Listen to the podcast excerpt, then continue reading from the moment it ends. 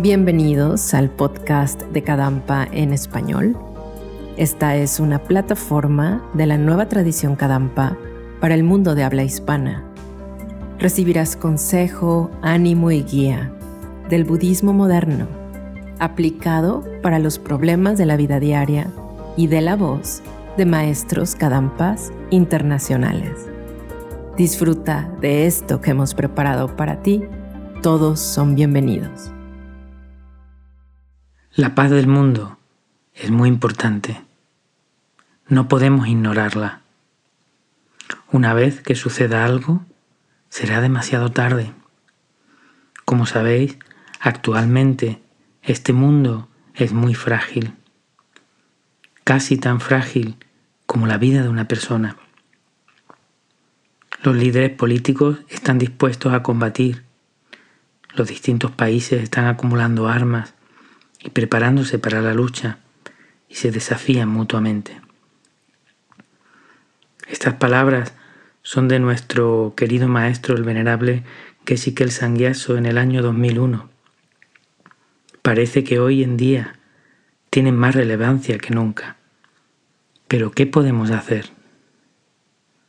Hola, bienvenidos al podcast de Kadampa en español.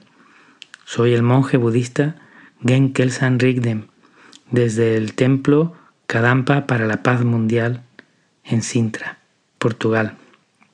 Y hoy vamos a ver qué podemos hacer para ayudar a este mundo, qué podemos hacer por la paz mundial. Tal vez el primer punto, antes de ver lo que podemos hacer, sea lo que no debemos hacer. Recuerdo en la pandemia que todos estábamos muy agobiados y con muchas preocupaciones.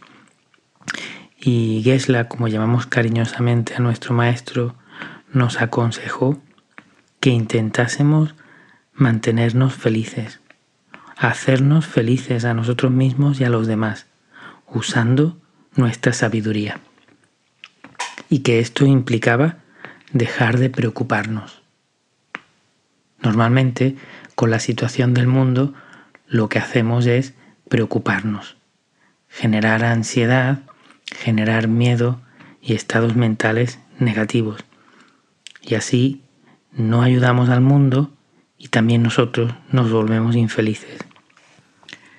Así que vamos a hacerle caso al maestro y hacernos felices a nosotros y a los demás usando nuestra sabiduría, lo que implica dejar de preocuparnos.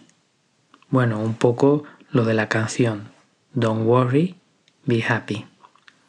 Ahora me gustaría compartir cuatro claves que he pensado como un plan de acción, como un plan de acción para parar nuestras preocupaciones y hacernos felices a nosotros y a los demás.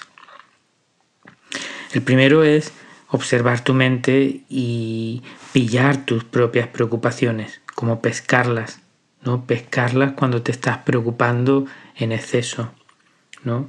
Y entonces podemos aplicar la sabiduría de un gran maestro que se llama Shantideva, que tiene una estrofa en su precioso libro La guía de las obras del Bodhisattva, tiene una estrofa que dice así, si algo tiene solución, ¿qué necesidad hay de preocuparse? Y si no la tiene, tampoco sirve de nada hacerlo. Entonces cuando estamos preocupándonos en plan negativo, pues entonces nos preguntamos esto, ¿no? Frente a un problema o una situación, sea nuestro entorno, sea más general, pues a ver si esto tiene solución, ¿qué necesidad tengo de preocuparme? Y entonces te enfocas en la solución, te pones a la solución, no dándole vueltas a la cabeza. Y si no tiene solución, ¿de qué me sirve preocuparme? Preocuparme lo único que hace es empeorar las cosas. Por tanto, comprendiendo que no sirve de nada, paras tus preocupaciones y mantienes y recuperas tu paz interior. La segunda propuesta que tengo es animarte a que medites, a que practiques la meditación En su libro Cómo transformar tu vida, el maestro nos habla de los beneficios de la meditación y nos dice, al practicar la meditación, creamos un espacio en nuestro interior y una claridad mental que nos permiten controlar nuestra mente, sean cuales sean las circunstancias externas. Qué maravilla crear ese espacio interior, esa claridad mental, independientemente de las circunstancias exteriores. Controlar nuestra mente significa reducir la ansiedad, las preocupaciones, los estados mentales negativos y generar y mantener estados mentales positivos, estados mentales pacíficos.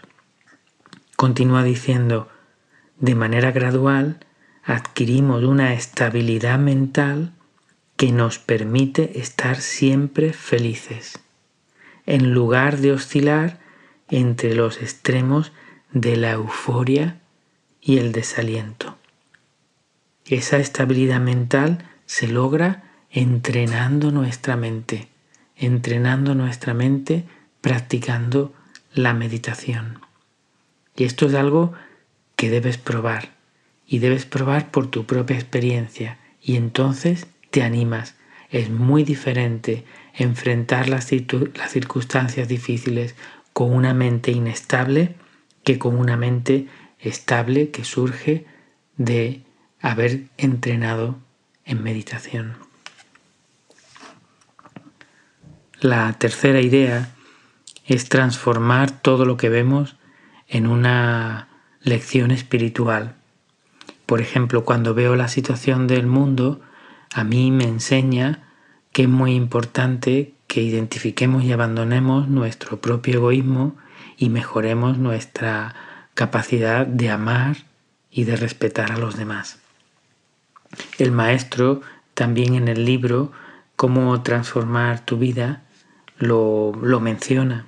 Dice, todos los problemas de la humanidad, como las guerras, los crímenes, la contaminación, la adicción a las drogas, la pobreza, las injusticias y la falta de armonía en las familias son el resultado del egoísmo o la estimación propia es decir, pensar solo en nosotros mismos, en nuestra felicidad, ignorando la felicidad y el bienestar de los demás.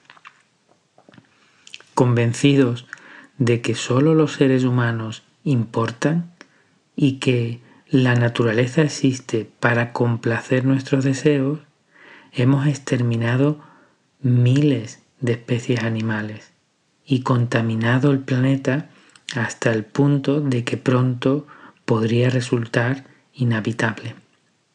Si todos realizáramos la práctica de estimar a los demás, la mayoría de los problemas del mundo se resolverían en pocos años. Qué preciosidad esta, esto nos invita a cada uno de nosotros a mirar hacia adentro e identificar nuestro propio egoísmo y reducirlo y mejorar nuestro aprecio por los demás, nuestro amor sincero a los demás.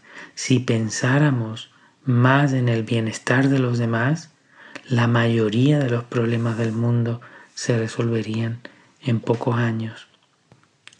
Encontrarás en el libro mucha inspiración, muchas instrucciones y prácticas para mejorar, aprender y mejorar nuestra manera de apreciar y amar a los demás. Y la cuarta sugerencia, y espero no parecer un poco antiguo con esto, es que reces. Muchas personas conocen por su propia experiencia el poder de la oración. En muchas religiones se practica, no solo en el budismo. Y en realidad es que la oración es algo que hacemos con nuestra mente, y es algo activo, activo interiormente. Es lo opuesto a la pasividad, es lo opuesto a la indiferencia, es lo opuesto a no hacer nada, es lo opuesto a la preocupación, es lo opuesto a la depresión. Es una energía completamente diferente. En el budismo nosotros rezamos rezamos para que se pacifique la negatividad que hay en las personas, en el mundo, que se pacifiquen las ideas equivocadas o extremas. Rezamos para que todos se hagan amigos, para que vivan en armonía y mantengan buenas relaciones. Rezamos para que la gente encuentre paz y tenga vidas significativas. El venerable Gesla en su libro Una vida con significado y una muerte gozosa nos habla del poder, del extremo poder que puede tener nuestra oración. Pero eso depende de la intensidad y la pureza de nuestra intención, porque la oración es intención y la intención es lo que precede a la acción. Todas las acciones surgen de una intención. Es una intención, por tanto es una acción mental. Nos dice que si tenemos una motivación auténtica de compasión, sin lugar a dudas, nuestras oraciones darán resultados. Depende de nuestra compasión.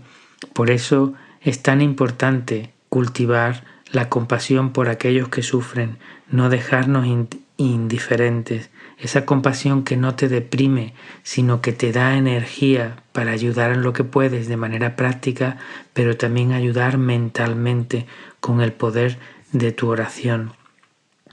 Él nos comentó alguna vez, yo creo que por medio de la oración gradualmente solucionaremos los problemas del mundo.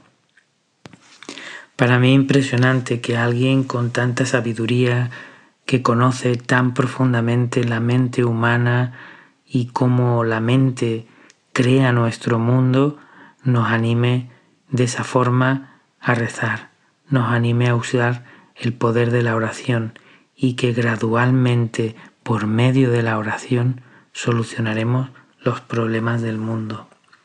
Así que estas son un poco las cuatro claves que quería compartir. Seguramente hay muchas más, pero desde un punto de vista espiritual, lo primero no dejarnos arrastrar por la negatividad, parar nuestras preocupaciones. Recuerda, don't worry, be happy. Y como decía Shantideva, si algo tiene solución, ¿por qué me preocupo? Y si no tiene solución, ¿para qué me sirve preocuparme? De nada, de nada.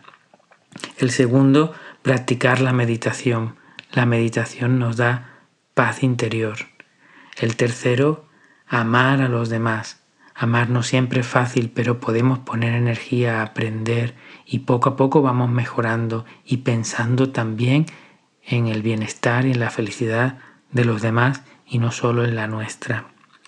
Y el último punto que he mencionado, pero para mí no menos importante, es rezar rezar con una intención pura, con todo nuestro corazón, con compasión, para que la gente que sufre deje de sufrir, para que las guerras se terminen, para que todos encontremos paz y felicidad de verdadera.